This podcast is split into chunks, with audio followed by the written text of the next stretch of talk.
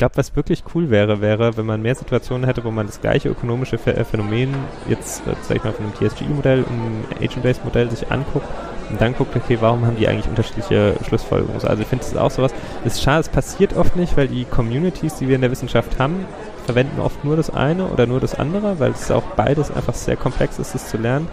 Aber ich glaube, wir würden als Wissenschaftscommunity als Ganzes irgendwie sehr stark davon profitieren.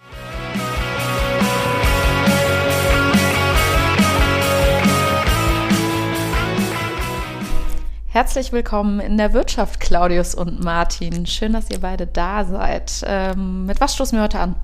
Mit Flens, wie sich gehört, hier in Flensburg. Schön, dass ihr da seid. Ich habe äh, alkoholfreies Bier. Ja, und ich trinke einen Flens Radler. Zum Wohle. Sehr cool. Prost.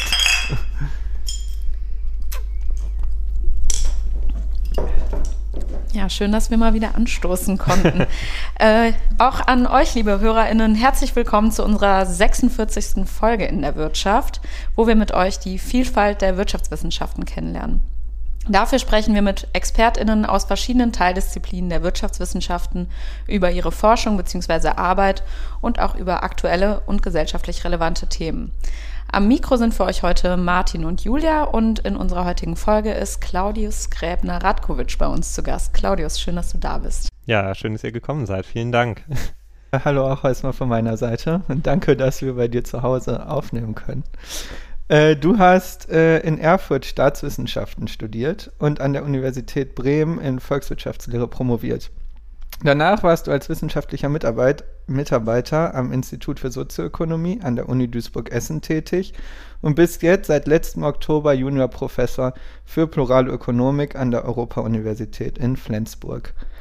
Zudem wirkst du noch als Projektmitarbeiter am Institut für die Gesamtanalyse der Wirtschaft an der Universität in Linz mit. Genau, schön, dass du da bist und wir freuen uns auf die Folge und Julia erzählt euch jetzt, worum es geht. Genau, unsere regelmäßigen HörerInnen ist ja vielleicht schon aufgefallen, dass wir in unseren bisherigen, eher forschungsbezogenen Folgen vor allem über empirische Forschung gesprochen haben. Und heute möchten wir uns mal mit der theoretischen Forschung auseinandersetzen, und zwar mit der Rolle von Modellen bzw. makroökonomischen Modellen.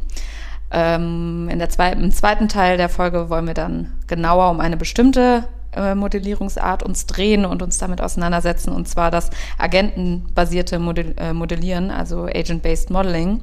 Und äh, darum, wie du, Claudius, diese Methode in deiner Forschung nutzt. Ähm, genau, aber starten wir doch erstmal mit der Makromodellierung.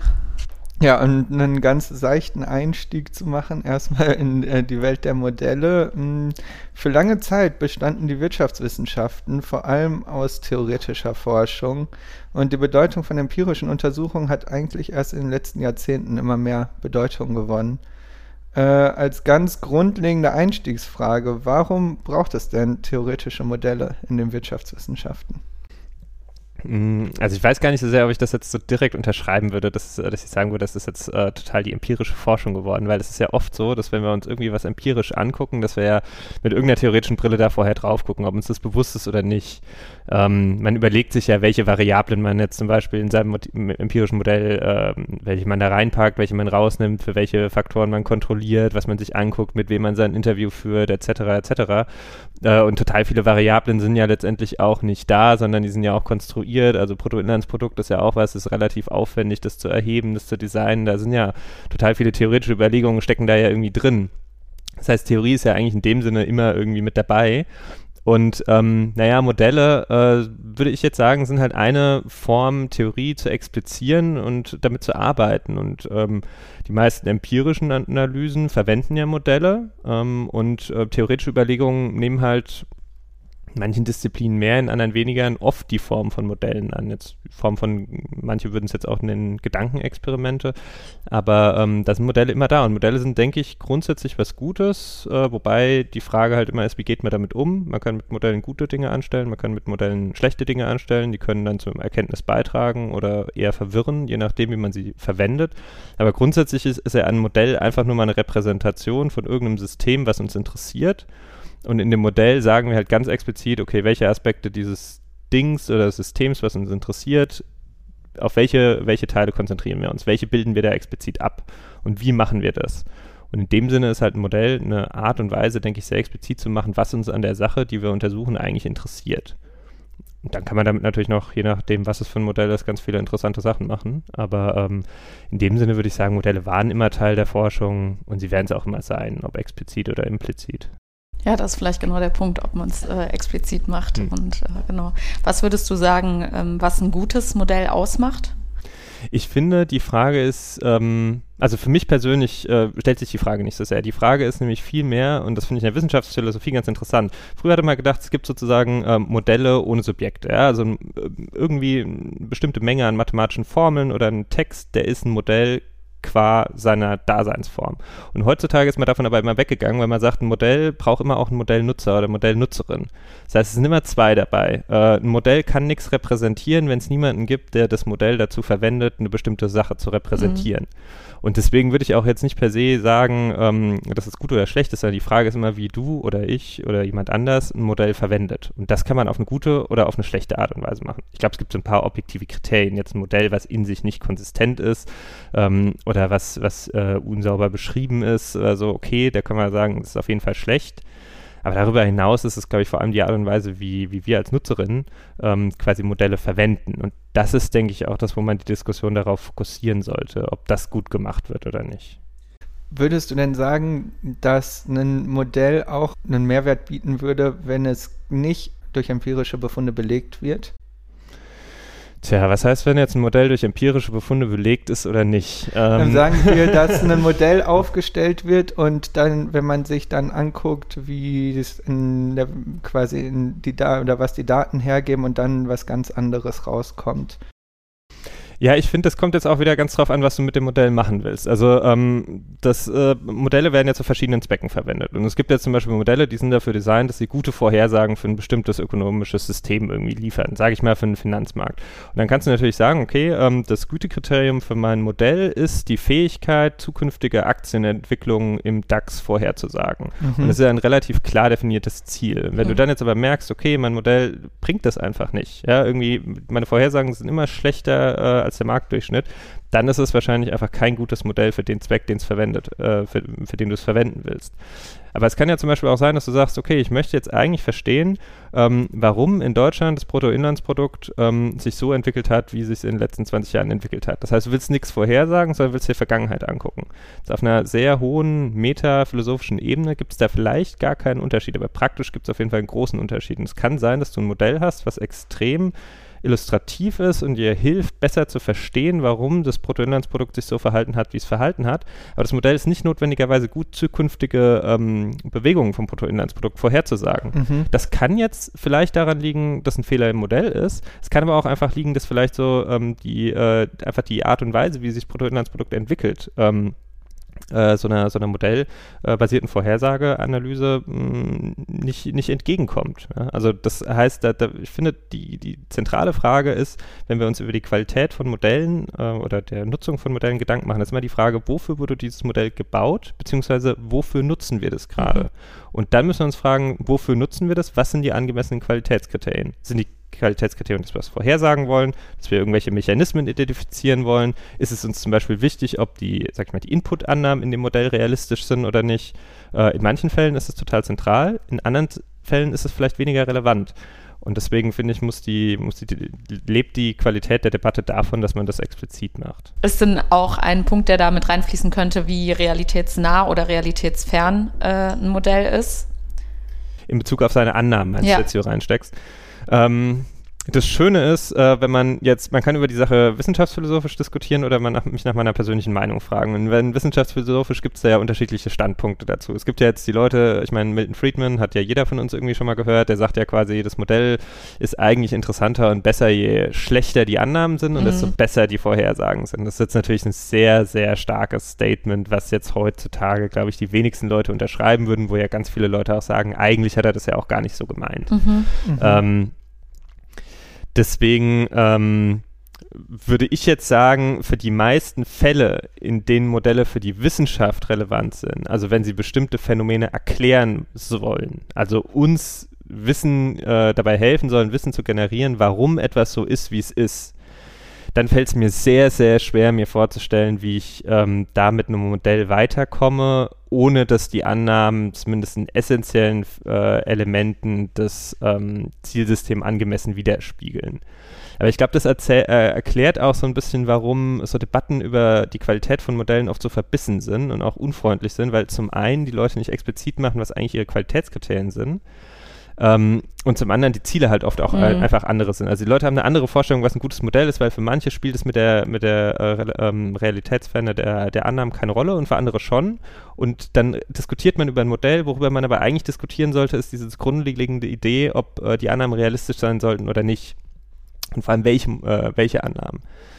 Das ist halt, wie gesagt, in der Praxis dann auch immer wieder schwierig, weil oft wollen die Leute dann lieber über das angewandte Modell reden und nicht über diesen ganzen Metakram. Aber mhm. ich denke, was ich irgendwie so aus meinen Debatten bisher immer mitbekommen habe, ist, dass es sich lohnt, mal irgendwie ein paar Minuten da zu investieren und zu gucken, okay, ist man eigentlich auf dieser Metaebene, was jetzt eigentlich das Erkenntnisinteresse genau ist, ist man da auf der gleichen Seite? Ähm, und wenn ja, dann kann man über die Qualität von einem konkreten Modell reden. Wenn nicht, macht es wahrscheinlich mehr Sinn, über diese, diese metatheoretischen Sachen sich erstmal einig zu werden. Ja, was ja auch ähm. ein großer Punkt ist, äh, was im VWL-Studium oder so ja manchmal zu kurz kommt, so diese Metathemen und dann wird direkt mit Modellen gearbeitet ja. und es ist gar nicht klar, warum arbeitet man mit dem Modell und was ist das Ziel oder Voll. Und ich finde es so schade, weil eigentlich ist es nicht ein Riesenakt, da irgendwie, sage ich mal, ein paar Vorlesungen zu, zu machen. Ich meine, am tollsten wäre es natürlich, man macht jetzt irgendwie seine Vorlesung zur Wissenschaftsgeschichte oder Philosophie der VWL ähm, oder so. Aber ich habe selbst die Erfahrung, wenn ich jetzt irgendwie einen Summer School Kurs gebe, irgendwie zu Agent-Based Modeling oder sowas, wo wir später vielleicht nochmal dazu kommen, ähm, einfach die zwei Stunden oder so, die man am Anfang darauf investiert, was ist eigentlich ein Modell, wie kann man mit einem Modell erklären, ähm, welche verschiedenen metatheoretischen Ebenen spielen da eine Rolle. Ähm, das, das sind immer super gut investierte äh, Minuten, weil irgendwie finden es alle interessant und man kann danach einfach viel, viel besser miteinander äh, diskutieren. Mhm. Also man kommt viel, viel, viel eher zum Punkt, habe ich das Gefühl. Mhm. Ähm, ja, wir wollen jetzt gerne so ein bisschen mehr in den Bereich der Makroökonomie gehen und äh, die Frage wäre so ein bisschen, um so ein bisschen konkreter zu werden, für welche Fragestellungen kann man Modelle benutzen, beziehungsweise gibt es Fragestellungen, die sich auch nicht modellieren lassen? Ah, das ist jetzt keine sonderlich konkrete Sache, aber äh, also sagen wir es mal so, ich müsste jetzt wirklich drüber nachdenken, welche Frage man nicht mit Modellen bearbeiten kann. Mhm. Ähm, da müsste ich wirklich drüber nachdenken. Es fällt mir jetzt spontan nichts ein. Es ist halt immer die Frage, ist die Modell, die, äh, oder ist die Modellierung ähm, die bestmögliche Herangehensweise für eine, für eine Frage? Und ähm, vielleicht ist es da auch nochmal ganz hilfreich, dass ich jetzt mal ganz kurz explizit mache, was ich eigentlich unter modellbasierter Forschung äh, verstehe. Das ist, das ist eine relativ Standarddefinition so. Also das ist jetzt auch nicht meine Idee. Aber für mich ist das, was eine modellbasierte Forschung ausmacht, die, ich habe da ein, äh, ein System äh, oder irgendwas, was mich interessiert.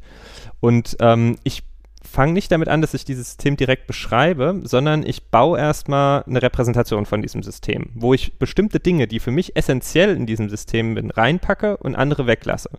Und das ist mein Modell, diese Repräsentation. Und dieses Modell, das kann ich halt im Gegensatz zur Wirklichkeit vollständig verstehen, weil das ist ja was, was ich selber gebaut habe. Dann untersuche ich das Modell und dann mache ich am Ende Schlussfolgerungen auf das eigentliche System, was mich interessiert, auf Basis meiner Analyse vom Modell. Das mhm. ist das, was für mich modellbasierte Forschung ausmacht. Man kann das auch anders machen. Man kann sozusagen diesen Zwischenschritt weggehen. Man kann direkt sozusagen ähm, über das System, was einen interessiert, reden. Ja, also ich könnte jetzt über die wirtschaftliche Situation in Deutschland reden, ohne diesen Schritt zu machen, dass ich eine Repräsentation davon baue, ähm, die ich dann explizit ähm, analysiere und damit meine Statements über die, äh, die Wirtschaft in Deutschland ähm, rechtfertige. Und es gibt wahrscheinlich viele Situationen, wo ich dieses Modell in dem Sinne nicht brauche. Und wenn es jetzt ein Modell ist, ähm, wo, ähm, wo ich vielleicht ohne das angemessen zu begründen viele Sachen weglasse, dann ist es vielleicht sogar irreführend. Ja? Mhm. Ähm, aber da sind wir wieder am Punkt von vorhin, es kommt halt auf, den, äh, auf, auf denjenigen an, der das Modell verwendet. Und im Optimalfall, finde ich, gehen eigentlich diese direkten Beschreibungen vom Zielsystem und das Design von Modellen Hand in Hand. Weil in meinem Kopf ist es so, ich kann kein gutes Modell bauen, wenn ich nicht vorher eine bestimmte deskriptive Insight über dieses Zielsystem habe. Und es macht einfach Sinn, Forschung zu betreiben, die zum Beispiel nur aus Interviews besteht oder wo man sich jetzt nur ähm, irgendwelche äh, Input-Output-Tabellen oder sowas anguckt, weil Input-Output-Tabellen wahrscheinlich auch schon wieder zu viel, zu viel Theorie drin haben, aber wo ich mir mir wirklich quasi über Interviews oder, oder andere Techniken wirklich einfach erstmal ein Bild von dem System mache, was, äh, was mich interessiert. Und auf der Basis, da kann ich dann zum Beispiel sagen, okay, auf Basis, das und das scheint wichtig zu sein, das packe ich in mein Modell. Jetzt versuche ich zum Beispiel mal die Frage, die mich eigentlich interessiert, zum Beispiel, ähm, wie, ähm, äh, wie wird sich die Ungleichheit in Deutschland entwickeln, dafür baue ich jetzt ein Modell. Und da gucke ich mal, äh, wie das passt, wie auch so die Mechanismen in dem Modell mir helfen können, zu erklären, wie das ist. Und dann kann ich ja zum Beispiel auch wieder mit den Leuten reden, mit denen ich Interviews gemacht habe. Ich kann auch mal äh, andere, auf andere Art und Weise Daten erheben, kann überlegen, okay, macht das Sinn, was ich da modelliert habe? Bin ich höchstwahrscheinlich bin ich durch das Modellieren auch auf Fragen gestoßen, die ich sonst Menschen gar nicht gestellt hätte, wenn ich mich nicht vorher mit dem Modell äh, auseinandergesetzt hätte. Weil ich zum Beispiel merke, im Modell muss ich plötzlich ganz viele Sachen explizit aufschreiben, die mir vorher vielleicht selbstverständlich deutlich waren im Kopf. Und jetzt merke ich plötzlich, ich weiß überhaupt nicht, wie das ist. Ich weiß überhaupt nicht, wie das funktioniert, wie zum Beispiel der und der Mechanismus ist. Und dann kann ich wieder zurückgehen, kann wieder Leute fragen. Und ich glaube, so das ist eigentlich, ähm, finde ich, wie, wie man Modelle eigentlich auch verwenden sollte. Man sollte sie nicht so als Selbstzweck nehmen, sodass man dann nur noch das Modell anguckt, sondern es sollte eigentlich so ein Wechselspiel zwischen, zwischen diesen direkteren Analyseformen und dem Modell sein, weil es hat halt komplementäre Stärken und Schwächen. Ähm, deswegen bin ich, glaube ich, nicht die richtige Person, wenn, wenn man so Absolut-Statements sind aus mir sehr schwer rauszuquetschen, tatsächlich. Ja Und es braucht es ja auch nicht, ja. tatsächlich. Äh, also, ähm, Du meintest jetzt eben, dass äh, zum Beispiel eine Möglichkeit ist, äh, hast jetzt als Beispiel genommen, äh, vorherzusagen, wie sich Ungleichheit entwickelt. Ähm, aktuell gibt es eine ziemlich große Kontroverse darum, äh, welche Folgen ein Embargo für russisches Gas haben könnte. Und da haben jetzt in den letzten Wochen verschiedene Wissenschaftlerinnen unterschiedliche Modelle entwickelt, ähm, die vorhersagen, wie sich das auswirken würde auf die deutsche Wirtschaft. Und sie kommen zu sehr, sehr unterschiedlichen Ergebnissen. Ähm, wie erklärt oder wie kann man erklären, dass Menschen, die zum gleichen Thema modellieren, äh, zu sehr unterschiedlichen Ergebnissen kommen können? Mm, das ist, finde ich, wirklich ein ziemlich gutes Beispiel eigentlich, wo, wo man ziemlich viel zusammenbringen kann. Ähm, und wo man aber auch schön den Bogen zu dem, was du ganz am Anfang zur Empirie gesagt hast, äh, ziehen kann, weil bei der Empirie ist es ja ganz genauso. Ähm, es ist ja auch irgendwie verrückt, dass man zum Beispiel, weiß ich nicht, die Leute gucken darauf an, wie hat sich die Ungleichheit in der Welt äh, in den letzten Jahrzehnten entwickelt und es kommen einfach sehr viele schlaue Menschen zu sehr unterschiedlichen Ergebnissen. Da frage, denkt man sich ja auch erstmal, wie kann das sein? Das, die gucken doch sozusagen auf dasselbe Ding. Genauso wie die Leute, die sich jetzt mit den Folgen des Ölembargos beschäftigen, gucken ja auf die gleiche Wirtschaft. So, mhm. wie, wie, wieso kommen die zu so unterschiedlichen Modellen? Und ich denke, ich finde in beiden Fällen, ähm, warum haben wir keinen Konsens über die äh, Determinanten von der Ungleichheit und warum äh, sind wir uns nicht einig, wie sich dieses Ölembargo aus, äh, auswirken wird, ähm, ist in beiden Fällen so, dass es halt einfach sehr starke theoretische Priors bei den Menschen gibt, die diese Modelle bauen ähm, oder die die empirische Forschung machen, die dazu führen, dass die Leute unterschiedliche Aspekte unterschiedlich relevant bewerten. Ja?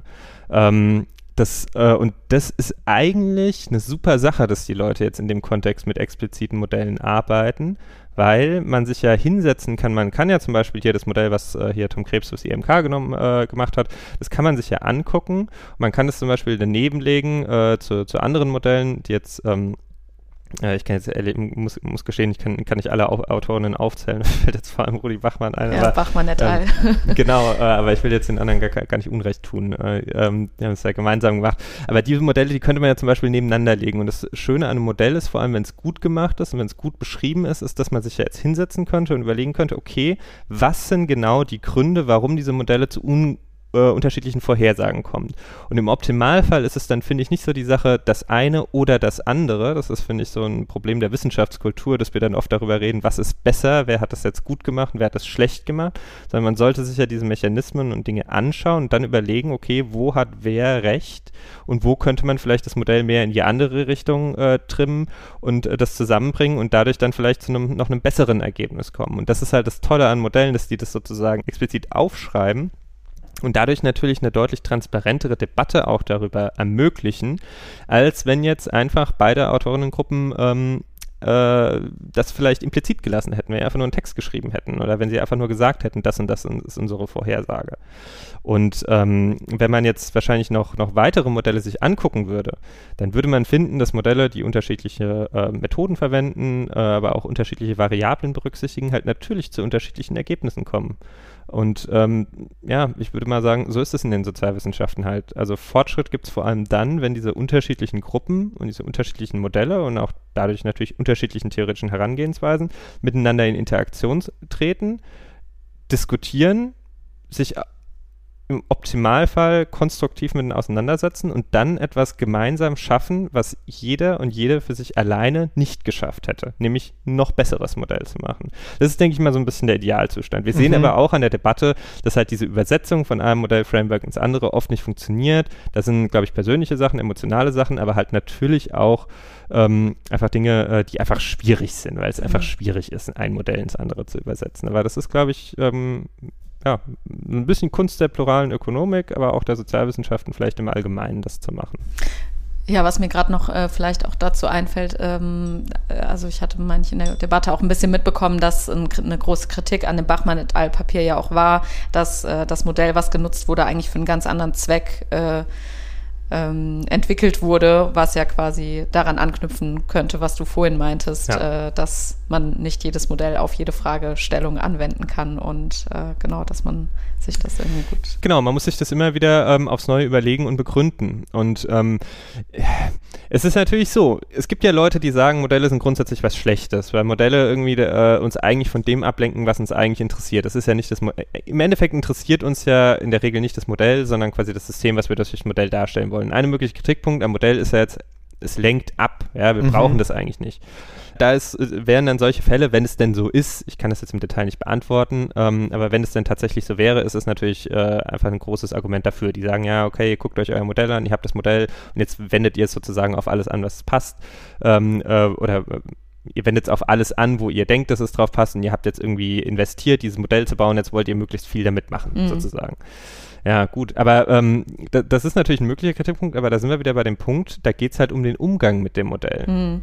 Äh, nicht um das Modell an sich. Das Modell mhm. kann ja nichts dafür, sozusagen, sondern es, ist, es geht um die Leute, die damit umgehen und es erlaubt uns halt ganz explizit auch diesen Vorwurf zu machen und über diesen Vorwurf dann zu diskutieren. Ja, also ich bin mir ziemlich sicher, die Autorinnen von der Studie haben dann wahrscheinlich auch wieder eine Antwort darauf äh, formuliert und eigentlich ist ja Wissenschaft genau das, diese Debatte um diese möglichst konkreten Punkte. Ähm, und das sollte uns ja eigentlich in der Situation auch im Optimalfall weiterbringen. Mhm. Ja, es gibt jetzt ja quasi so Modelle in, aus verschiedenen Denkschulen. Also zum Beispiel jetzt neoklassische Modelle oder auch postkeynesianische Modelle. Über Postkeynesianismus haben wir hier im Podcast ja auch schon ein paar Mal gesprochen. Ähm, gibt es da grundsätzliche Unterschiede zwischen Modellen aus verschiedenen Denkschulen? Ähm, ja, also es gibt schon, glaube ich, ein paar grundsätzliche Features, die die Modelle aus den verschiedenen Denkschulen ausmachen.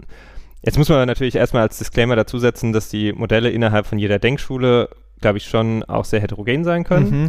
äh, dass es da teilweise sehr große Unterschiede geben wird und dass sie vielleicht auch gar, manchmal gar nicht so abgrenzbar sind, zu welcher Denkschule sie, sie jetzt gehören. Nichtsdestotrotz ist es, glaube ich, die, die, die Grund, der Grundpunkt, der hier offensichtlich wird, ist, du kannst dasselbe unter, denselben Untersuchungsgegenstand haben und du kannst sehr unterschiedliche Dinge an diesem Unter Untersuchungsgegenstand wichtig finden oder nicht. Mhm und du kannst mit sehr unterschiedlichen ähm, Mechanismen da drauf gucken oder sehr unterschiedlichen Methode, äh, formalen Frameworks auch dann sozusagen dieses Zielsystem untersuchen. Und je nachdem, was du, wie du dich entscheidest, was dir wichtig ist, was dir nicht wichtig ist, mit welcher Methode du das jetzt repräsentierst oder nicht, dann sind natürlich in deiner Analyse bestimmte Faktoren im Vordergrund und andere Faktoren im Hintergrund. Und das ist natürlich immer etwas, was man A explizit machen muss und B diskutieren muss da ist jetzt, glaube ich, tatsächlich was, wo Modelle in der praktischen, äh, in der Praxis ein Nachteil sein können, weil häufig ist es ja so, großer Vorteil, jetzt sage ich mal auch ähm, von der Schulenbildung oder von der Disziplinbildung, ist ja die, dass du Leute zusammenbringst, die sich über viele Dinge einig sind, über viele theoretische Konzepte einig sind, über Arten und Weisen, wie man empirisch messen sollte, einig sind oder wie man überhaupt Forschung betreiben, einig sind. Und das führt natürlich in der Praxis, jetzt Thomas Kuhn würde sagen, der Normalwissenschaft, führt das natürlich zu einer enormen Effizienzsteigerung, weil man nicht immer alles von neu erklären muss. Man mhm. kann mal auf Deutsch gesagt, man kann einfach machen. So. Das ist natürlich auf der einen Seite gut, ähm, weil man sozusagen schneller zu den eigentlichen Problemen dann fortschritt. Auf der anderen Seite kann es aber auch schlecht sein, weil du halt viele Sachen selbstverständlich annimmst. Also zum Beispiel eine Kritik von vielen feministischen Ökonomen äh, ist ja, dass in äh, vielen Modellen der Volkswirtschaftslehre, seien die jetzt neoklassisch, evolutorisch, postkeynesianisch, dass so die zentrale Untersuchungseinheit der Haushalt ist. Und äh, das ist natürlich auf der einen Seite ähm, für die Modellierer irgendwie einfacher, weil du sozusagen die Entscheidungsprobleme innerhalb des Haushalts nicht explizit im Modell untersuchen willst. Und vielleicht ist es für die Fragen, wo die Leute normalerweise die Modelle für verwenden, auch gar nicht so relevant. Jetzt ist aber natürlich so, wenn du immer Modelle baust, wo die zentrale Untersuchungsgegenstand ein Haushalt ist, dass du natürlich jetzt bestimmte Probleme einfach nicht siehst. Also zum Beispiel die ähm, politökonomischen Debatten innerhalb des Haushalts über die Verteilung der Arbeitszeit innerhalb des Haushalts. Mhm. Wer macht jetzt zum Beispiel Care-Arbeit, wer macht Lohnarbeit, wie, wie ähm, welchen Einfluss hat das auf die, äh, ähm, weiß ich nicht, äh, Einkommenserwartungen nach der, nach der Rente etc. etc. Das sind halt natürlich Probleme, ähm, die äh, ja, werden dann, glaube ich, nicht so in den Vordergrund gestellt, wenn du mit der Brille drauf blickst. Auch da jetzt wieder der Punkt, ne? Das Modell kann da nichts für. Mhm. Vielleicht für den einen Zweck ist es sehr, sehr sinnvoll, den Haushalt als, als einen Agenten sozusagen, repräsentativen Agenten zu betrachten. Wenn wir das aber immer machen, weil es der Standard ist, dann mhm. führt es natürlich dazu, dass bestimmte Probleme in den Hintergrund rücken. Vielleicht gar nicht mal, weil die Leute das explizit machen wollen. Die Leute sagen ja nicht, ah, es interessiert mich eigentlich nicht, was im Haushalt angeht. Ich will, da, will mich damit gar nicht befassen, sondern man denkt einfach nicht dran, weil man sozusagen diese Standardprotokolle beim Modelldesign mhm. verwendet. Ähm, und das ist, das kann dann problematisch sein. Und das ist, glaube ich, auch das, wo sich dann halt Modelle von unterschiedlichen Schulen unterscheiden. Also, äh, weil du es jetzt gerade ange, ange hast ein Wort Neoklassik verwendet. Auch darüber könnte man jetzt eine ganze Podcast-Folge machen, was das bedeutet. Aber ich würde jetzt mal sagen, moderne Makroökonomik ähm, äh, was die meisten Modelle oder was die Modelle da wirklich ausmacht, ist halt dieses Konzept der rationalen Erwartungen. Also ähm, wir haben äh, eigentlich da einen relativen Standard, dass ein äh, angemessenes Modell sollte ähm, rationale Erwartungen äh, beinhalten, sprich die Akteurinnen in diesen Modellen äh, bilden Erwartungen über zukünftige äh, äh Situationen in dem Modell und entscheiden sich äh, im Status quo rational bezüglich mhm. ihrer Lebenszeitentscheidungen. Ja, und dadurch hast du natürlich in dem Modell eine Konsistenz drin, die es dir dann auch erlaubt, Gleichgewichte abzuleiten ähm, und du hast eben eine interne Konsistenz sozusagen da drin. Also das heißt, ich würde sagen, so dieses Prinzip rationale Erwartungen, Optimieren des Agentenverhalten, äh, die Existenz von dynamischen Gleichgewichten ist schon sowas, äh, wo man sagen würde, das ist der Kern von vielen modernen, von den meisten modernen Mainstream-Modellen. Äh, äh das ist jetzt was, wo, wenn man jetzt in die evolutorische Ökonomik gehen würde, ähm, wo man keinen Blumentopf für gewinnt, weil man sagen würde, das ist ja mhm. ein Riesenproblem. Dadurch sind ja ganz viele ähm, Probleme, die sich in modernen Volkswirtschaften stellen, äh, sowas wie fundamentale Unsicherheit der Akteurinnen, dass sie überhaupt nicht wissen, welche Wahrscheinlichkeiten die irgendwelchen Events geben sollten äh, was für die total zentral ist für ihren ökonomischen Erfolg. Die sind in diesen Modellen ja per Definition immer ausgeschaltet. Ähm, so sogenannte äh, Out-of-Equilibrium Dynamics, also Anpassungs, äh, wie, wie Situationen in dem Gesamtsystem, die außerhalb des Gleichgewichts stattfinden, den gleich, theoretischen Gleichgewichtszustand vielleicht selbst verändern würden. Wie soll ich das in so einem Modell analysieren? Ist quasi unmöglich, ähm, bis sehr, sehr schwierig. Ähm, auf jeden Fall wird der Fokus nicht drauf gesetzt. Naja, und jetzt bei evolutorischen Modellen, da ist halt sowas wie die Heterogenität der, äh, der Akteurinnen, insbesondere auf der Firmenebene, total zentral. Man wird kein, kaum Modelle finden, wo das nicht so ist. Man wird ähm, Selektionsprozesse finden, ähm, die äh, dazu führen, dass bestimmte ähm, Strategien oder ökonomische Akteurinnen äh, einen stärkeren Einfluss in dem System bekommen als andere. Und ähm, sowas wie, wie äh, Innovationsdynamiken, ja, dass irgendwie Neues entsteht, die Leute neue Ideen haben, neue Produkte einbringen, die dann innerhalb im Wettbewerb sind. Das sind so Features, die, sind, die wirst du in allen evolutorischen historischen Modellen finden. Ähm, in postkeynesianischen Modellen ist es schwer, ein Modell zu finden, in dem, in dem du zum Beispiel keinen Finanzmarkt hast, in dem du keine Geldschöpfung hast, in dem äh, sowas wie ähm, Nachfrage beschränkte Dynamik keine Rolle spielt. Mhm. Ja, das, sind, das sind natürlich schon so Features, wo man sagen kann, da kann man schon zumindest grobe, aber dann doch sehr klare Abgrenzungen zwischen den Paradigmen treffen, würde ich sagen. Okay, ja, du hast ja gerade schon äh, Finanzmarkt angesprochen. Da passt vielleicht ganz gut äh, auch quasi unsere Frage aus der letzten Folge ähm, zu. Und zwar war Anina Kaltenbrunner bei uns zu Gast und sie stellt dir folgende Frage. Wie kann man die Finanz- und Währungshierarchien in ein makroökonomisches Modell einbauen? Natürlich insofern eine, äh, eine fiese Frage für mich, weil das ist das, das ist jetzt eigentlich ein schönes Beispiel für das, was ich jetzt gerade gesagt habe, weil ähm, also sie macht ja, ähm, wenn ich wenn ich es richtig äh, richtig in Erinnerung habe, jetzt kann ich mich natürlich blamieren, aber ähm, ihre Forschung ist ja schon sehr stark durch so einen postkeynesianischen Blick geprägt. Äh, und da sind natürlich sowas wie, wie monetäre Hierarchien, Finanzmärkte sind total zentral und da kennt sie sich wahrscheinlich einfach extrem gut aus. Ähm, ich bin ja jetzt jemand, der, der kommt eher so aus dieser, aus dieser evolutorischen Ecke ähm, und muss gestehen, dass jetzt Finanzmärkte überhaupt nicht mein, äh, mein, mein zentrales Steckenpferd sind. Deswegen natürlich ein großer Disclaimer. Und natürlich auch der andere Disclaimer, es ist natürlich die Frage, warum will ich diese Sachen ins Modell reinpacken? Was will ich damit machen? Ne? Will ich mich zum Beispiel mit auseinandersetzen, wie so monetäre Hierarchien ähm, mir helfen, globale Ungleichheit zu erklären? Also mhm. da muss mhm. man, denke ich, immer überlegen, welche Aspekte von diesen monetären Hierarchien muss man ähm, quasi äh, in dem Modell berücksichtigen, damit es im Hinblick auf die Frage des Modells Sinn macht. Ähm, aber äh, was ich jetzt spontan sagen würde, man, man könnte ja, also wenn ich mir jetzt zum Beispiel überlege, okay, ich habe so ein, so ein äh, Mehrländermodell, ähm, dann müsste halt, damit ich sowas wie monetäre Hierarchien überhaupt abbilden könnte, bräuchte ich auf jeden Fall ein Modell, wo verschiedene Währungen abgebildet werden können und ich bräuchte irgendwie einen Markt für diese Währungen und ich bräuchte auch Länder, die wahrscheinlich unterschiedlich groß sind, beziehungsweise die unterschiedliche Mengen von Produkten herstellen, sodass es irgendwie entsteht, dass eine Hierarchie entstehen kann, nämlich dass ähm, die Währung, in denen ich nämlich die Produkte von einem, von einem mächtigen oder großen Land kaufen kann, dass die dann irgendwie attraktiver ist oder dass ich mit der in dieser Modellökonomie mehr machen kann als die Währung von anderen, äh, äh, von den anderen Ländern, die da beteiligt sind. Äh, das heißt, wenn ich diese Features habe, unterschiedlich große Länder, ähm, einen Markt für Währungen ähm, und äh, quasi das Interesse, irgendwelche, irgendwelche Güter zu produzieren, zu kaufen, dann kann es gut sein, dass sich da vielleicht schon eine Währungshierarchie heraus entwickelt. Das ist jetzt aber ähm, ja, die Frage, was will ich mit dem Modell erreichen? Will ich irgendwie so ein stilisiertes Gedankenexperiment machen, wie es zu solchen Währungshierarchien kommt?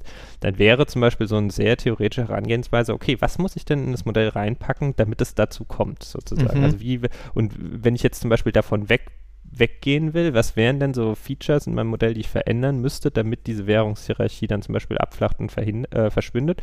Und da muss ich mich natürlich fragen, ist das jetzt etwas, was irgendwie in der Realität vielleicht zu implementieren ist? Sollte mein Ziel sein, diese Währungshierarchien zu verhindern? Man wird ganz oft zu dem Ergebnis kommen, da ist eine Sache, die funktioniert im Modell theoretisch, die ist aber de facto nicht umsetzbar.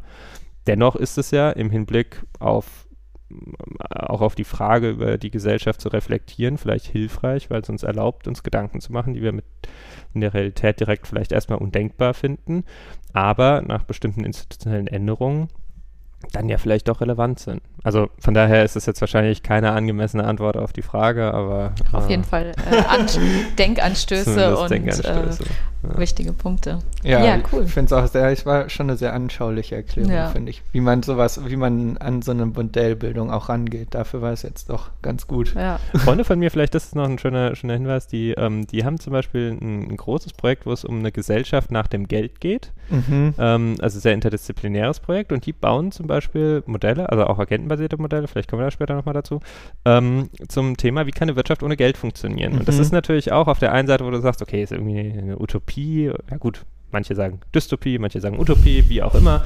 Ähm, äh, das ist eher letzteres, aber egal. Ähm, naja, du machst dir darüber halt ganz viele Gedanken, wenn du jetzt plötzlich so eine Ökonomie in einem Modell bauen musst, äh, als wenn du jetzt einfach nur mal so ein bisschen drüber nachdenkst, wie könnte ich hier ohne Geld, wie könnte ich eine Ökonomie ohne Geld haben? In dem Moment, wo du so ein Modell baust, bist du gezwungen, dir ganz viele Sachen mhm. explizit zu fragen, die du dich ohne das Modell nicht fragen würdest. Und in dem Modell finde ich, äh, in dem Fall, wenn das Modell mir dabei helfen soll, solche utop utopischen Theorien zu bauen, dann ist es in dem Fall hilfreich. Mhm. Ja. Ähm, das vielleicht dann auch so, geht so in die ähnliche Richtung. Mhm. Ja, voll spannend auf jeden Fall. Ja, super. Dann äh, machen wir mal kurz einen äh, Break im Sinne von, dass wir zur Fragentrommel kommen, oder? Jo, dann äh, erkläre ich das einmal kurz, um was es sich hier jetzt handelt. Äh, wir stellen dir kurze Fragen, beziehungsweise geben dir zwei Auswahlmöglichkeiten.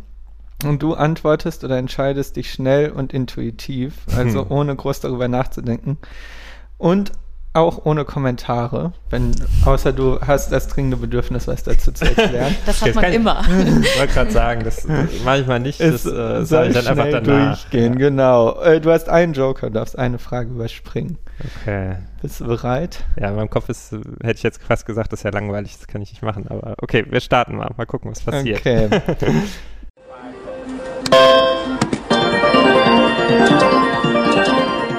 Dann äh, fange ich mal an.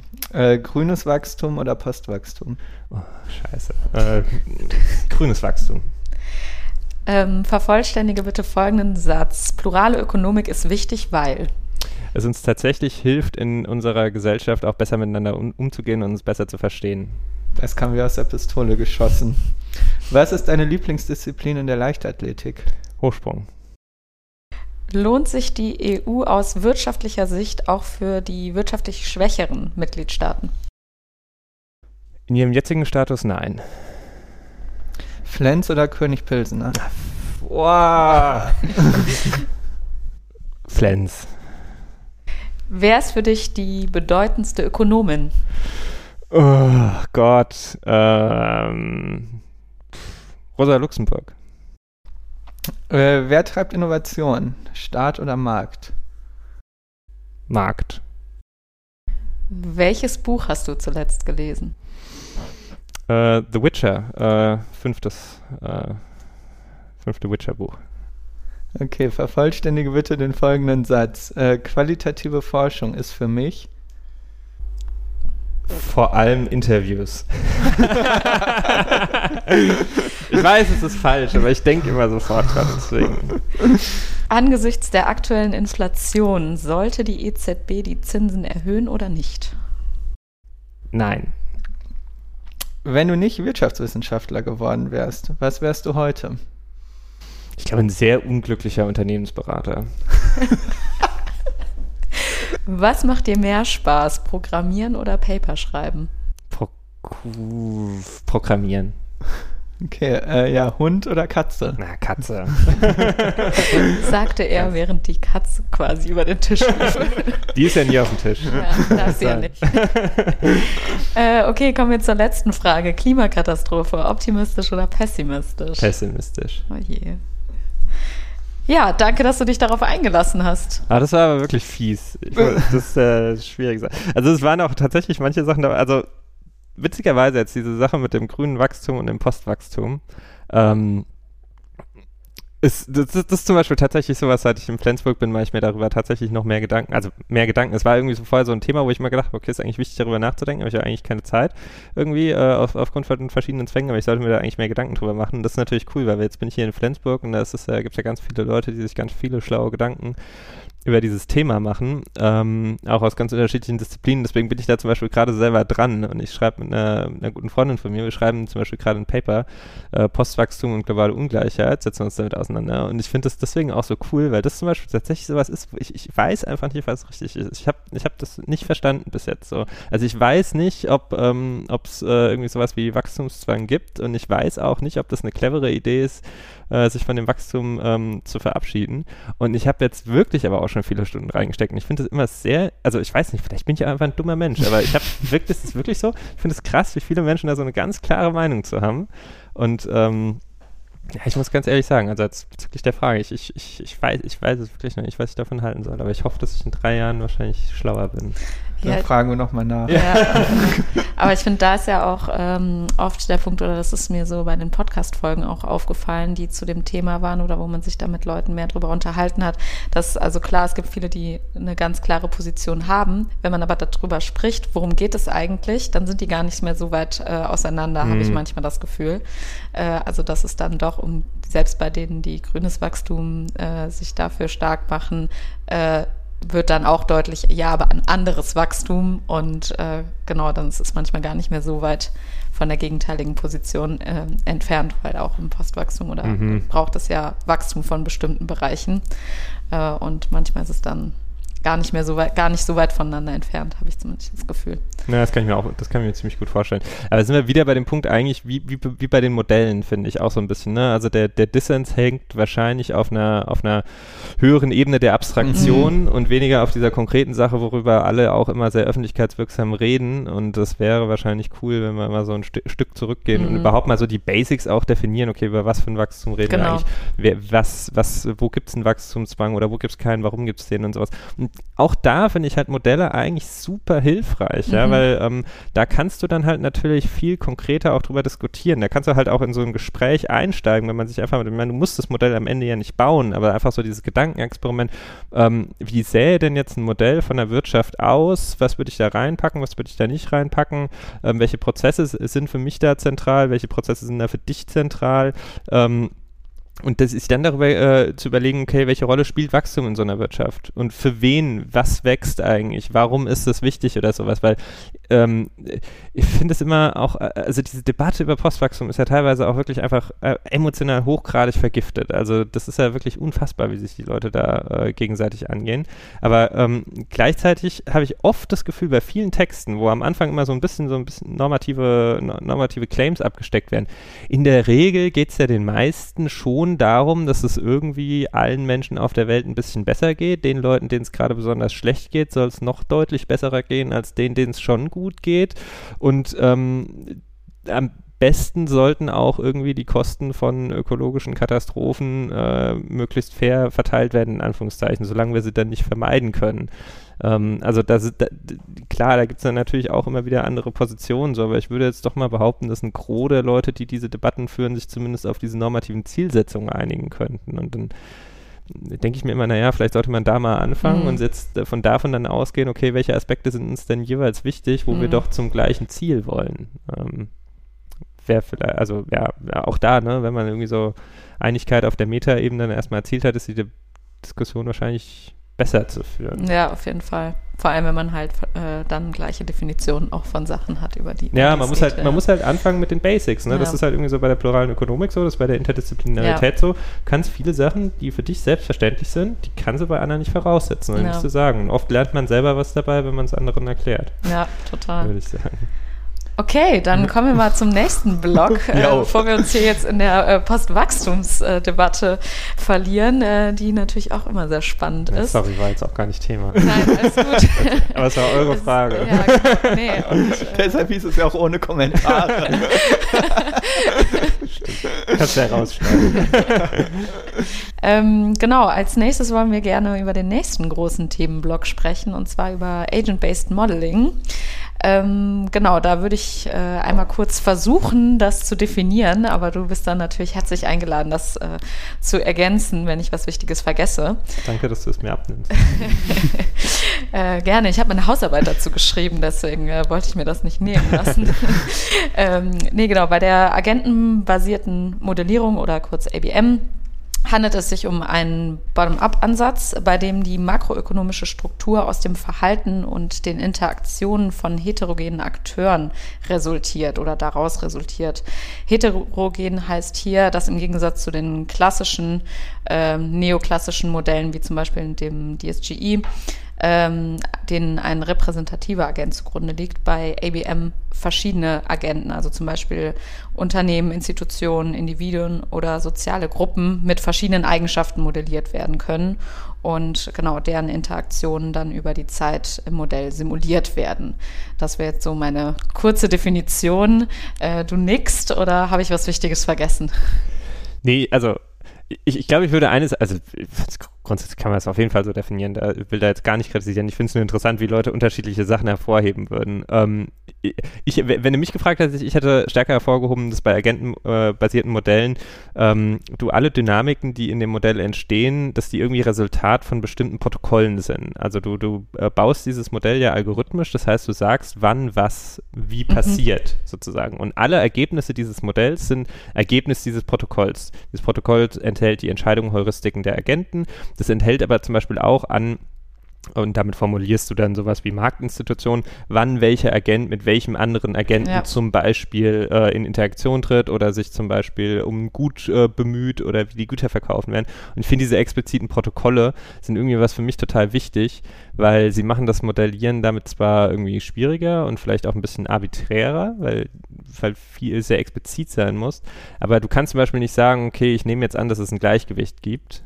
ähm, sondern du musst ganz dezidiert durch das Protokoll den Prozess nachvollziehbar machen und auch so äh, programmieren, dass es äh, tatsächlich zum Gleichgewicht kommt. Wenn ich jetzt meine Mainstream-Brille auf, aufsetzen würde, dann würde ich natürlich sagen, ja, die Heterogenität, die du jetzt gerade skizziert hast, die gibt es ja in bestimmten Makro-DSGI-Modellen mittlerweile auch. Ähm, wenn ich jetzt die Mainstream-Brille wieder absetze, würde ich sagen, ja, das stimmt, diese Heterogenität gibt es auch. Ähm, aber sie hatten ganz anderen äh, epistemischen Standard in diesen Modellen. Sie sind Sachen, die eigentlich rangebaut wurden. Ähm, sie sind nicht sozusagen essentiell äh, Teil der Erklärungskraft. Aber ich finde es irgendwie immer wichtig, irgendwie dazu zu sagen, ähm, weil äh, man ja jetzt auch nicht, äh, also man möchte jetzt auch die Fortschritte, die gemacht wurden, nicht, nicht wegreden. Ja. Aber agentenbasierte Modelle sind trotzdem eine super Idee. Warum denn? Also was sind die Vorteile von agentenbasierten Modell, äh, Modellen und was sind gegebenenfalls auch die Limitierungen oder Schwachstellen? Genau, also das finde ich irgendwie wichtig, wichtig irgendwie so an den Anfang zu stellen. Alle Modellarten äh, haben Vor- und Nachteile. Ähm, das ist einfach so. Und ich glaube, der große Vorteil von agentenbasierten Modellen ist auch gleichzeitig ihr größter Nachteil, nämlich das ist diese enorme Flexibilität, die du in diesem Modellierungsframework hast. Ähm, du kannst da sehr, sehr viele verschiedene Sachen reinpacken. Dadurch, dass du ähm, nicht so eine, so eine Art Disziplinierungsdevice hast, wie du das zum Beispiel bei allgemeinen Gleichgewichtsmodellen hast, wo du eben die Annahmen an die Nutzenfunktionen oder an die Präferenzen, an die Marktinstitutionen so derart gestalten musst, dass du am Ende zum ökonomischen Gleichgewicht rauskommst, weil du das Modell sonst nicht lösen kannst. Dieses Disziplinierungsdevice, das hast du bei agentenbasierten Modellen nicht. Ähm, und das ist grundsätzlich ja eigentlich eine gute Sache, weil du Entscheidungen in dem Modell auf äh, rein äh, inhaltlicher Ebene treffen kannst. Ja? Du musst nicht sagen, ich mache das jetzt so, damit das Modell lösbar ist, sondern ich mache das so aus den und den Gründen. Und ähm, das ist natürlich, finde ich, ein großer Vorteil, der vor allem so in der interdisziplinären Zusammenarbeit extrem hilfreich ist, weil du da zum Beispiel auch viel leichter Ergebnisse aus qualitativen Studien äh, bezüglich der Entscheidungs Entscheidungsheuristiken von, von Menschen implementieren kannst, als du das jetzt in einem Modellbau äh, machen kannst, wo per Definition die Menschen ihren Nutzen maximieren müssen. Ähm, das, ist, das ist, denke ich, ein großer Vorteil. Ein anderer großer Vorteil ist, dass du ähm, die Dynamiken, die sich im Modell ergeben, äh, zwangsweise endogen produzierst. Also die sind der generative Effekt von den einzelnen Entscheidungen, die in diesem, von den einzelnen Akteurinnen in diesem Modell getroffen werden. Und du kannst dadurch immer komplett nachvollziehen, wie es zu was gekommen ist. Du hast nicht sowas von wegen, äh, ich habe, ähm, ich nehme jetzt hier an, dass es ein Gleichgewicht gibt und ich äh, gehe jetzt davon an, jetzt davon aus, ähm, äh, von der Idee, dass es dieses Gleichgewicht gibt, gucke ich jetzt quasi, was die rationalen Erwartungen der, in, äh, der Individuen sind, sondern guckst dir tatsächlich an, wie dieses Gleichgewicht durch die Interaktion der Individuen äh, geschieht. Ja, und dadurch machst du halt viele Sachen viel expliziter. Ähm, und du bekommst auch viel leichter endogene Dynamiken, ohne dass du irgendwelche exogenen Schocks reinpacken musst, wie das bei, bei vielen Gleichgewichtsmodellen der Fall ist. Das würde ich jetzt sagen, das sind viele Sachen auf der Positivseite. Mhm. Negativsache, mhm kann ich genauso anfangen. Das sind sehr flexible Modelle. Ähm, dadurch, dass dieses Disziplinierungsdevice von dem Gleichgewicht fehlt, ähm, musst du halt selber diszipliniert sein als Modellierer. Ähm, und das ist nicht immer leicht. das schaffen oft Leute nicht. Das schaffe ich selber auch oft nicht. Dann wird das ganze Ding zu komplex und am Ende checke ich nicht so ganz genau, warum jetzt eigentlich das rauskam, was mhm. rausgekommen mhm. ist ähm, wo ähm, jetzt, sage ich mal, der Gleichgewichtsmodellierer natürlich genau sagen kann, okay, das Gleichgewicht ist aus den und den Gründen, aufgrund von der und der Annahme, davon resultiert es. Da habe ich als agentenbasierter Modellierer eventuell einen schwereren Job vor mir, auch weil es oft sehr schwierig ist, Teilergebnisse dieser Modelle wirklich mathematisch zu beweisen, so, sondern die basieren häufig ausschließlich auf Simulationen ähm, was natürlich unschön ist auf eine gewisse Art und Weise, weil ich dann immer nur Wahrscheinlichkeitsergebnisse mhm. äh, sozusagen produziere. Das ist was anderes als bei einem mathematischen Modell, wo ich sozusagen genau weiß, die und die Annahmen führen zu dem und dem Outcome. Beim agentenbasierten Modell habe ich immer sowas, Philosophen sagen da Epistemic Opaqueness. Ja, ich kann, äh, bin sozusagen auf die Simulation des Computers angewiesen. Mhm.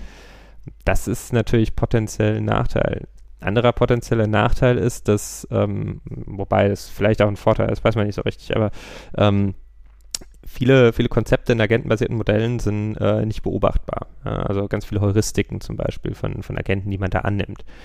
Ähm, Kannst du kurz nochmal sagen, was mit Heuristiken in dem Fall gemeint ist? Genau, also Heuristik, ähm, jetzt, äh, ich habe jetzt, sage ich mal, ein Modell, wo bestimmte ähm, da äh, ökonomische Akteure drin sind, Haushalte, sage ich mhm. mal, und die müssen ja irgendwie ihre Entscheidungen treffen. Und ähm, während äh, in Modellen, wo äh, die äh, ihren Nutzen maximieren, man ja in der Regel eine Nutzenfunktion hat, die man maximiert und äh, durch dieses Maximierungsproblem kann ich dann ableiten, wie hoch zum Beispiel der Konsum von, von den Personen sind. Da wird die Entscheidung quasi durch dieses Optimierungsproblem sozusagen gelöst oder durch mhm. die Lösung dieses dieses Problems äh, ergibt sich die Entscheidung. Bei der agentenbasierten Modellierung ist es oft so, ähm, dadurch, dass du ja und das ist das, wo sie sich auch, auch dann wirklich zum Denken bringen. Naja, dadurch, dass ja vielleicht noch gar kein Marktgleichgewicht da ist, äh, der hat der Agent äh, de facto überhaupt gar keine Ahnung, wie sich genau das jetzt in Zukunft entwickeln wird. Das heißt, er braucht ja irgendwie so eine, so eine konstruktive, äh, so eine konstruktive Entscheidungsregel in seinem Kopf, so wie, so wie wir auch. Der sagt dann zum Beispiel, ja, okay, mein Einkommen ist, äh, ist gestiegen, äh, dann gebe ich so und so viel Prozent davon in den Konsum. Oder mhm. ich sehe, ähm, ah, das Asset am Finanzmarkt ist gestiegen, ähm, und äh, es, äh, äh, ich mache jetzt irgendwie so eine, in meinem Kopf so eine, so eine kleine OLS-Regression, überlege mir, äh, was ist der erwartete Gewinn von diesem Asset. Wenn sich das dann lohnt, kaufe ich es. Wenn sich nach dieser Regression nicht lohnt, kaufe ich es nicht, sozusagen. Ja? Also das sind Heuristiken, so einfache Entscheidungsregelungen, die uns halt helfen, in Situationen, wo es irgendwie eine Unsicherheit gegenüber der Zukunft gibt, trotzdem Entscheidungen zu treffen. Das ist sowas, wie sich Menschen in der Regel äh, entscheiden. Und so müssen sich auch Agenten im agentenbasierten Modell entscheiden, weil die können ihren Nutzen nicht maximieren, weil sie die Informationen über zukünftige äh, Status vom Modell nicht haben. Und das ist natürlich auf der einen Seite sehr realistisch, aber es gibt natürlich auch viel größere Bandbreite an solchen Heuristiken. Also äh, es gibt so diesen Spruch, uh, there's only one way to be uh, fully rational, but there are many ways to be irrational. Mhm. Ähm, und das, das macht es natürlich schwer. Auf der einen Seite super cool, weil du kannst sozusagen die Entscheidungsheuristiken von Menschen wirklich repräsentieren darin. Auf der anderen Seite, wenn du nicht weißt, wie sich die Menschen wirklich entscheiden, du hast darüber keine guten Informationen, wird es natürlich potenziell arbiträr, weil irgendwas musst du in dein Modell reinpacken. Und wenn du jetzt nicht irgendwie so, eine, so einen sozialen Standard hast, der dir vorschreibt, da jetzt ein Optimierungsproblem reinzubauen, dann äh, wird es eventuell schwierig. Im Optimalfall hast du gute Theorie, im schlimmsten Falle wird es arbiträr. Mhm. Ja. In dem Sinne sind vielleicht agentenbasierte Modelle auch einfach eine besonders ehrliche Art des Modellierens, wenn man halt auch manchmal einfach sagen muss, ich weiß es nicht, wir machen es nicht gibt es aber natürlich auch viel Forschung zu, wie man das jetzt mit Big Data und Co. versucht mhm. sozusagen zu adressieren. Also da gibt es wirklich coole Sachen äh, im Moment, die halt sehr spannend sind, aber es ist natürlich alles noch sehr neu. Ne? Agentenbasierte Modellierung in der Ökonomik sind auch verhältnismäßig neu. Ja? Also das ist klar, dass da viele Sachen noch offen sind. Eine Sache hattest du ja gerade eben schon angesprochen. Ich weiß nicht genau, ob das der gleiche Punkt ist mit dieser Kritik an ABM, ähm, dass, dass sich bei diesen Modellierungen oder diesen Simulationen um Blackboxes handelt, quasi, die schwierig replizierbar sind. Ähm, ist das, könnte man das damit zusammenfassen oder ist es nochmal ein neuer Kritikpunkt? Und wenn ja, generell, wie äh, stehst du zu dieser Kritik? Hm, naja, sagen wir es mal so. Also es gibt auf jeden Fall sehr viele ABMs, die Blackboxes sind, in dem Sinne, dass man sie nicht versteht, wenn man reinguckt. Aber auch da ist immer die Frage, wer versteht es nicht, wenn er da reinguckt. Ne? Also wenn ich mich zum Beispiel noch nie mit ABMs befasst habe, verstehe ich es natürlich nicht. Ähm, wenn ich jetzt ein ABM-Experte bin und ich verstehe es dann immer noch nicht, das ist natürlich problematisch. Ich finde es ein valider Punkt in dem Sinne, dass er, glaube ich, bei ABMs äh, besonders häufig auftreten kann, ähm, weil äh, die verhältnismäßig schnell komplex werden. Nicht, weil es ABMs sind, sondern weil wir als Modellierer uns oft nicht richtig disziplinieren können und deswegen besonders viele Sachen da reinpacken. Mhm. Ähm, deswegen ist es aber kein Gegenargument gegen ABM, sondern eher die Art und Weise, wie wir damit umgehen. Vor allem würde ich aber auch sagen, ganz ehrlich, das ist ein, das ist, das ist ein Kritikpunkt, den du fast jedem mhm. äh, Modell irgendwie machen kannst. Und wenn man sich jetzt mal anguckt, was so die wirklich großen Makromodelle ausmachen, wie viele Gleichungen das sind, das ist ja oft einfach ein Riesenproblem, wenn zum Beispiel die Mitarbeiter bei einer Organisation wechseln, ja, und die Leute, die das Modell vorher betreut haben, ähm, quasi weggehen und dafür neue Leute kommen. Was das für ein Aufwand ist, überhaupt den Leuten nahezubringen, wie das funktioniert. Also das ist, das ist, glaube ich, ein Punkt. Jedes Modell ab einer bestimmten Komplexität ist zum gewissen Grad auch für Expertinnen Blackbox. Und das ist ein Problem. Das Problem adressieren wir aber nicht, uns, um, äh, indem wir uns auf ein paar wenige Modellframeworks äh, fokussieren. Das Problem lösen wir am besten dadurch, dass wir uns für Open Science einsetzen, dass wir Modellcodes veröffentlichen, dass wir die Replikation der Ergebnisse einfach machen und dass wir uns vielleicht auch hier und da mal die Möglichkeit äh, oder die, die Mühe machen, unser Modell, was wir in, jetzt sage ich mal, der Programmiersprache Python geschrieben haben, in die Programmiersprache Julia übersetzen oder so, weil dadurch merkst du dann natürlich auch vielleicht äh, implizite Sachen, die dann auch mal falsch sind in einem Modell. Das, äh, oder du schreibst dein Modell mal neu oder ein anderes. Aber es tut den meisten Modellen, die irgendwas mit Simulationen zu tun haben, gut. Und es würde wahrscheinlich auch vielen gleichungsbasierten Modellen, rein gleichungsbasierten Modellen gut tun, die auch Blackboxes sind in vielerlei Hinsicht. Okay.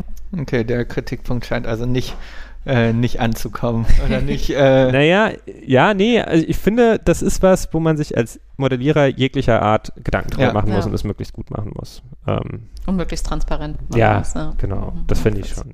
Genau, dann ist eigentlich ein ganz guter Übergang zur äh, Überleitung zur Anwendung. In deiner eigenen Forschung nutzt du nämlich Agent-Based Modeling zum Beispiel in einem Artikel mit Anna Hornikiewicz, um die Innovationsfähigkeit von Unternehmen zu untersuchen. Ihr baut dort ein Modell, in dem ihr die Innovation von neuen Produkten davon abhängig macht, welche Produkte die Firma zuvor produziert hat. Kannst du erklären, warum ihr in diesem Fall diese Methode ausgewählt habt?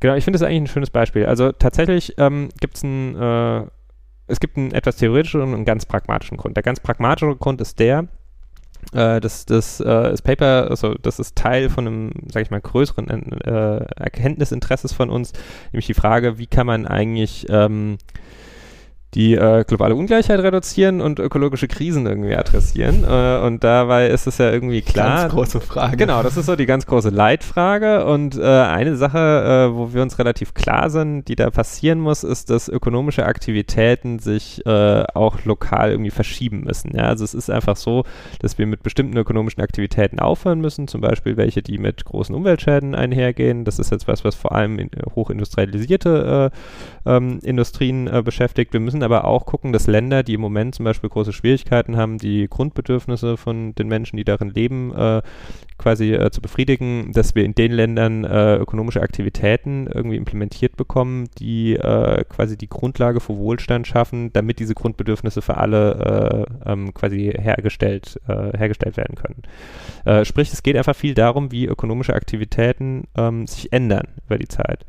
Und ähm, wir haben uns im anderen, anderen Paper damit befasst, äh, wie die sich ändern. Ähm, da haben wir also vor allem ein großer Literature Review, weil das ist ja was, was irgendwie gerade so Management Studies irgendwie eigentlich schon die ganze Zeit haben, äh, Zeit machen und da eigentlich auch sehr viele Ergebnisse haben. Und eigentlich mal ein so Key Insight ist ja, dass äh, wenn äh, Organisationen oder Personen, wenn die irgendwas Neues lernen, das muss irgendwie mit dem zusammenhängen, was die vorher gemacht haben. Mhm. Wir sind extrem schlecht, sowohl was Firmen angeht, als auch was Personen angeht, Sachen zu lernen, die überhaupt nichts mit dem zu tun haben, was wir jetzt schon können. Ja. Ähm, und das ist natürlich eine Herausforderung, wenn du sagst jetzt, okay, wir, du, wir müssen, müssen, zum Beispiel auf der einen Seite in Deutschland müssen wir jetzt aufhören, irgendwie Kohle zu produzieren. Die Leute, die in der Kohleproduktion sind, müssen was anderes machen. Na ja, gut, das, was sie ja anderes machen, muss ja irgendwas mit dem zu tun haben, was sie vorher zu tun haben. Das heißt, wenn wir jetzt so über das Phasing out von Sektoren hier mhm. reden, dann müssen wir uns Gedanken machen, was passiert mit den Menschen, die darin gearbeitet haben. Genauso gerade in Ländern vom globalen Süden, wo wir sagen, naja, die sind auf den Import von bestimmten Produkten im Moment noch angewiesen. Das sind auch oft die Produkte, deren Produktion mit besonders viel Wertschöpfung einhergeht. Es wäre eigentlich nicht schlecht, wenn wir solche Produktionsschritte im globalen Süden hätten.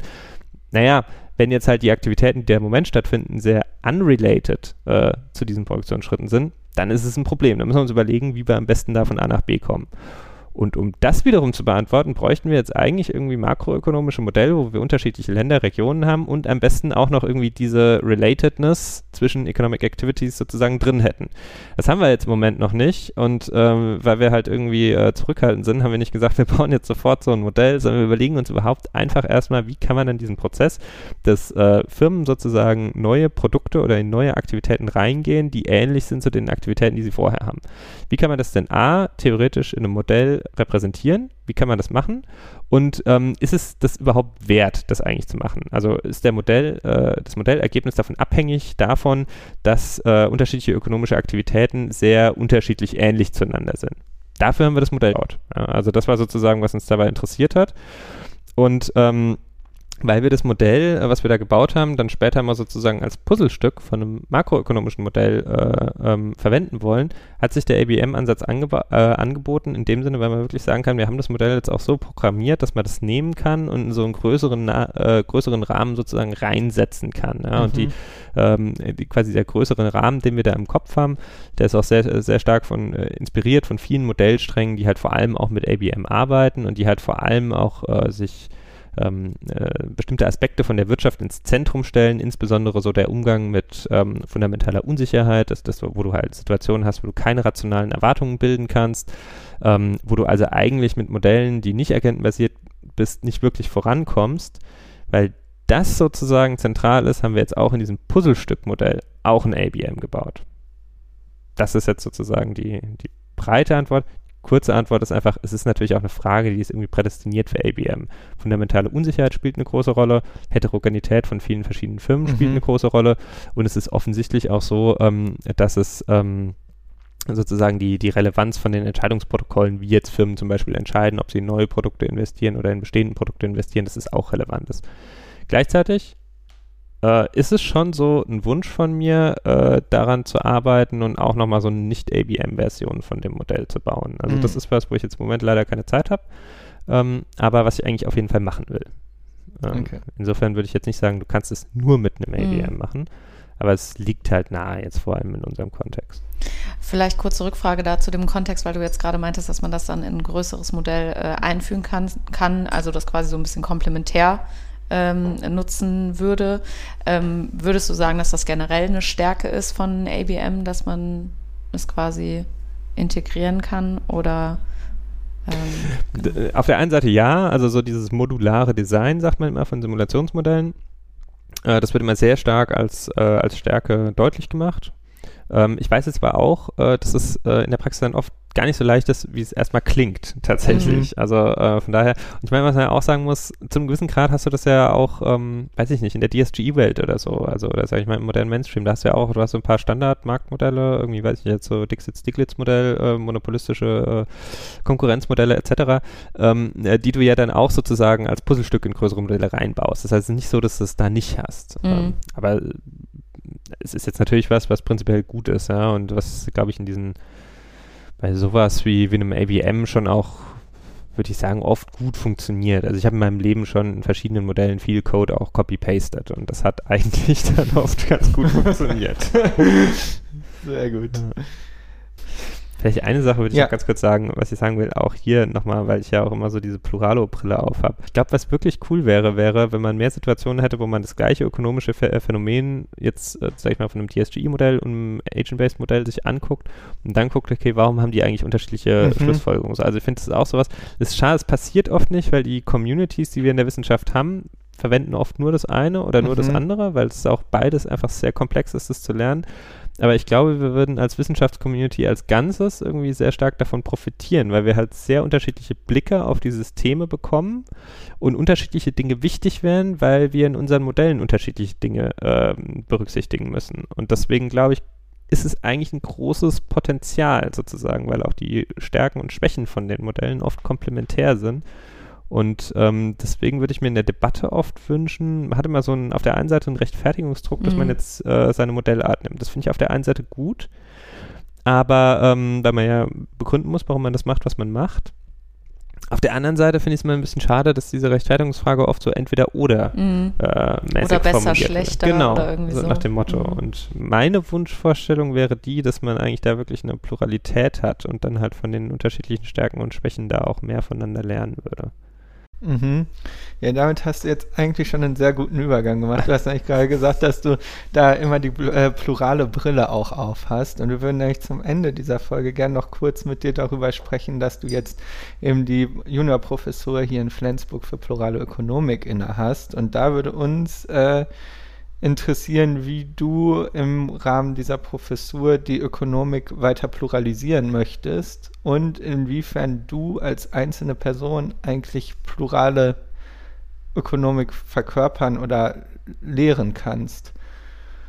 Okay, also sagen wir es mal so, was am einfachsten ist, ist plurale Ökonomik zu lernen, äh, was, was, wahrscheinlich am schwierigsten ist, ist plurale Ökonomik zu verkörpern. Ähm, sagen wir es mal so, ich, ich versuche die Fragen mal so zu beantworten. Also für mich ist, äh, bedeutet das, äh, dass ich jetzt als Mensch mich ähm, irgendwie als pluraler Ökonom verstehe oder als Forscher als pluraler Ökonom verstehe. Das kann, kann für mich grundsätzlich drei, Sachen, drei verschiedene Sachen bedeuten. Es kann entweder bedeuten, dass ich mich empirisch damit auseinandersetze, wie ist eigentlich der Status in der aktuellen Ökonomik, wo ist sie plural, wo ist sie weniger plural. Das wäre jetzt so eine sehr wissenschaftssoziologische ähm, Interpretation von der, von der Rolle als pluraler Ökonom. Mhm. Ähm, das äh, das, das mache ich auch und das finde ich auch wichtig. Äh, eine andere Interpretation ist, dass ich ähm, äh, mich auf eine, äh, das dann, ja, vielleicht so ein bisschen wissenschaftsphilosophisch damit auseinandersetze, wie kann eigentlich plurale Ökonomik funktionieren und ist sie überhaupt eine gute Idee? Ähm, also zum Beispiel, äh, es gibt ja viele verschiedene Begründungen für plurale Ökonomik. Eine davon ist, äh, wir lernen mehr über die Wirklichkeit, wenn wir von verschiedenen äh, Paradigmenblicken darauf schauen. Naja, das ist ein Argument, was oft gemacht ist, aber das müsste man ja irgendwie jetzt philosophisch erstmal durchdenken und vor mhm. allem müsste man sich auch überlegen, naja gut, jetzt Pluralität geht auch mit bestimmten Herausforderungen einher. Kommunikation ist schwieriger, hatten wir ja schon drüber gesprochen. Man braucht irgendwie so gemeinsame Qualitätsstandards und so weiter. Was gibt es denn für clevere Ideen, damit umzugehen? Ne? Und solche Aufgaben darüber nachzudenken, das finde ich auch Teil von pluraler Ökonomik. Ist aber auch relativ einfach in dem Sinne zu machen. Also das ist jetzt zum Beispiel was, wo ich mit Kolleginnen auch irgendwie dran arbeite. Und äh, ich versuche so zum Beispiel jetzt sage ich mal die plurale Ökonomik in dem Sinne äh, voranzubringen. Und dann das Letzte ist, denke ich, äh, dass ein äh, pluraler Ökonom halt versucht, in seiner angewandten Forschung sich eben nicht nur Inspirationen aus einem Paradigma Paradigma zu holen oder äh, nicht nur die eine Methode immer anzuwenden, sondern halt eben äh, versucht, verschiedene zusammenzubringen. Und das ist natürlich am schwierigsten äh, oder weiß ich nicht, ob man so sagen kann, aber es ist halt sehr schwierig, sehr schwierig, weil du halt vor allem auch auf gute und offene Kooperationspartner oder Partnerinnen angewiesen bist, weil du kannst ja nicht selber alles machen, aber du mhm. musst halt irgendwie versuchen, in deiner Forschung sozusagen da offen gegenüber den Inspirationen aus verschiedenen ähm, äh, äh, Projekten und ähm, äh, Paradigmen zu sein und halt auch sehr kritikfähig sein, dass du dir halt vielleicht mal sagen lässt, hey, du hast irgendwie viele Sachen jetzt in der Vergangenheit immer äh, übersehen, das war für dich selbstverständlich, aber aus unserer Perspektive darf das nicht sein. Und das äh, versuche ich. Ja? Da komme ich jetzt irgendwie im Moment gefühlt zu wenig dazu. Mhm. Ähm, weil, äh, ähm, aber das, das, das wären so die Dinge, wo ich denke, dass das kann das voranbringen. Und meine Hoffnung ist schon, wenn sich das jetzt alles so ein bisschen eingespielt hat, dass ich, glaube ich, auch diesen Punkt, warum ich wirklich der Überzeugung bin, dass so ein pluraler Ansatz der Wissenschaft als Ganzes und tatsächlich, jetzt würde ich wirklich so weit gehen zu sagen, auch der Gesellschaft als Ganzes gut tun würde. Ähm, das würde ich versuchen, auf jeden Fall irgendwie gerne deutlicher zu machen und in der Lehre, wie gesagt, die Sachen halt dann den Leuten entsprechend äh, zu vermitteln und auch das, was du ganz am Anfang gesagt hast, äh, diese, diese Meta-Skills, äh, mhm. äh, die es dir halt erleichtern, über Paradigmen, über Disziplinen hinweg zu kommunizieren, aber würde ich jetzt auch sagen, in der Gesellschaft über verschiedene Gruppen hinweg zu, zu diskutieren, diese Skills halt in der Lehre umzusetzen. Mhm. Ja, spannend. Ähm, jetzt haben wir gerade so ein bisschen über äh, Flensburg gesprochen. Wenn wir jetzt noch mal ein bisschen rauszoomen, ähm, welche Bedeutung hat denn die bes plurale Besetzung von Professuren so allgemein für die Bewegung der pluralen Ökonomik? Ich meine, da ist ja Flensburg ja jetzt ein weiterer, könnte man als weiteren Schritt interpretieren. ähm, wie siehst du das? Naja, also sagen wir es mal so. Ähm, ich glaube, ein Problem, was wir jetzt im Moment in der, in der Volkswirtschaftslehre in Deutschland haben, äh, was, äh, denke ich, was durch das Netzwerk Plurale Ökonomik sehr, sehr deutlich gemacht wurde, und das ist einfach in meinen Augen extrem überzeugend ist, dass wir ein riesiges Problem in der ökonomischen Lehre haben.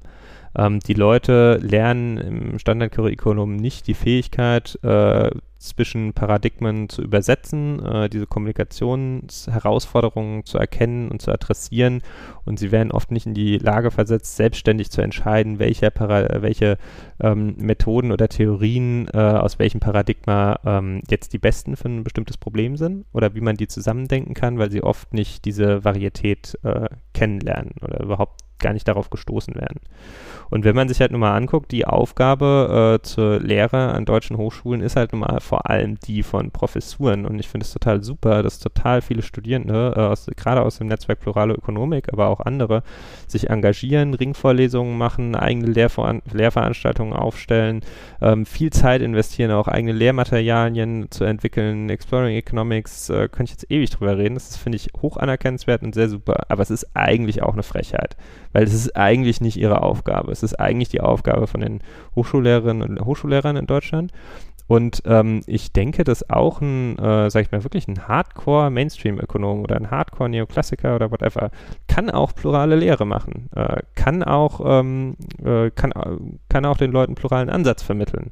Ich kann selbst hundertprozentig davon überzeugt sein, dass äh, der DSG-Ansatz in meiner bestimmten Interpretation der beste Ansatz ist. Und dass wir definitiv auch solche Modelle brauchen, um jetzt irgendwie die Effekte vom Ölembargo zu verstehen.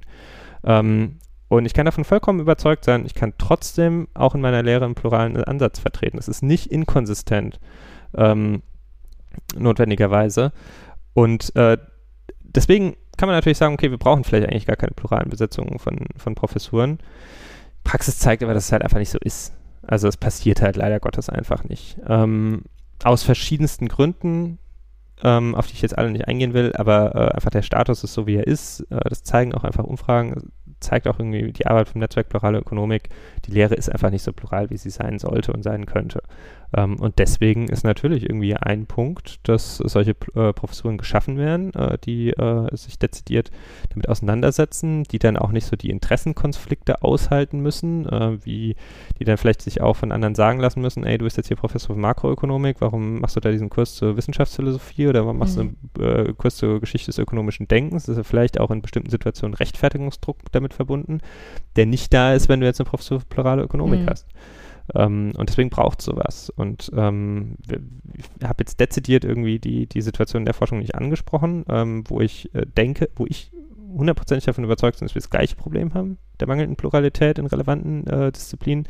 Aber ich glaube, das würde jetzt wahrscheinlich wirklich zu weit führen äh, mhm. für die Debatte. Aber ähm, persönlich würde ich auch sagen, auch da ist es einfach wichtig, äh, die, die, die Fähigkeit oder die, die, die Möglichkeit von Menschen, sich mit äh, verschiedenen äh, Paradigmen, Methoden auseinanderzusetzen, ist sehr ungleich verteilt. Und ähm, das ist nicht richtig. Das tut der Wissenschaft als Ganzes nicht gut und das tut auch der wirtschaftspolitischen Debatte nicht gut und das tut auch letztendlich unserer Gesellschaft nicht gut. Und daran sollte man was ändern und das sollte man, denke ich, nicht nur motivierenden Studierenden überlassen, mhm. die eine wichtige Rolle spielen, aber die nicht die Aufgabe von allen anderen, insbesondere der Hochschullehrerinnen, mit übernehmen können. Mhm. Ja, umso wichtiger, dass äh, die Professur dann so besetzt wird äh, oder wurde wie sie ich wurde. Ich mein Bestes. äh, genau, bevor ich euch hier jetzt aus der Wirtschaft schmeiße, beziehungsweise aus Claudius Wohnung, ähm, würde ich dich noch kurz äh, darum bitten, ob du vielleicht eine Lese-, Hör- oder Veranstaltungsempfehlung für unsere HörerInnen hast. Uh, boah, jetzt hast du mich natürlich erwischt. Ich habe, boah, Leseempfehlung, weiß ich nicht. Ich schreibe demnächst eine Stelle aus. Äh, Empfehlung. Vielleicht könnt ihr euch, auch. Dann könnt ihr euch die auch. Stellenausschreibung angucken und euch bewerben für die Promotionsstelle bei mir, die es ab Oktober gibt. Ähm, ansonsten Leseempfehlung. Äh, pff, weiß, also, das muss ich nachreichen. Da hast du mich jetzt wirklich äh, auf dem falschen Nee, aber Jobempfehlung ist doch total super. Eine Jobempfehlung ist doch auf jeden Fall auch gut. Nicht, ja, aber das, das, ist schon sehr selbstbezogen gewesen, der Hinweis. Ja, gut. Dann ähm, erstmal danke an euch, liebe HörerInnen, fürs Einschalten und natürlich danke, Claudius, dass du uns hier empfangen hast, dir die Vielen Zeit Dank, dass ihr gekommen seid. Dankeschön. Und äh, bei uns trotzdem im Podcast zu Gast warst. Ja, vielleicht kommen wir ja irgendwann wieder und dann wirklich in der Keller war. Ja, gerne. Sehr schön, danke dir. Danke euch. Ciao, ciao.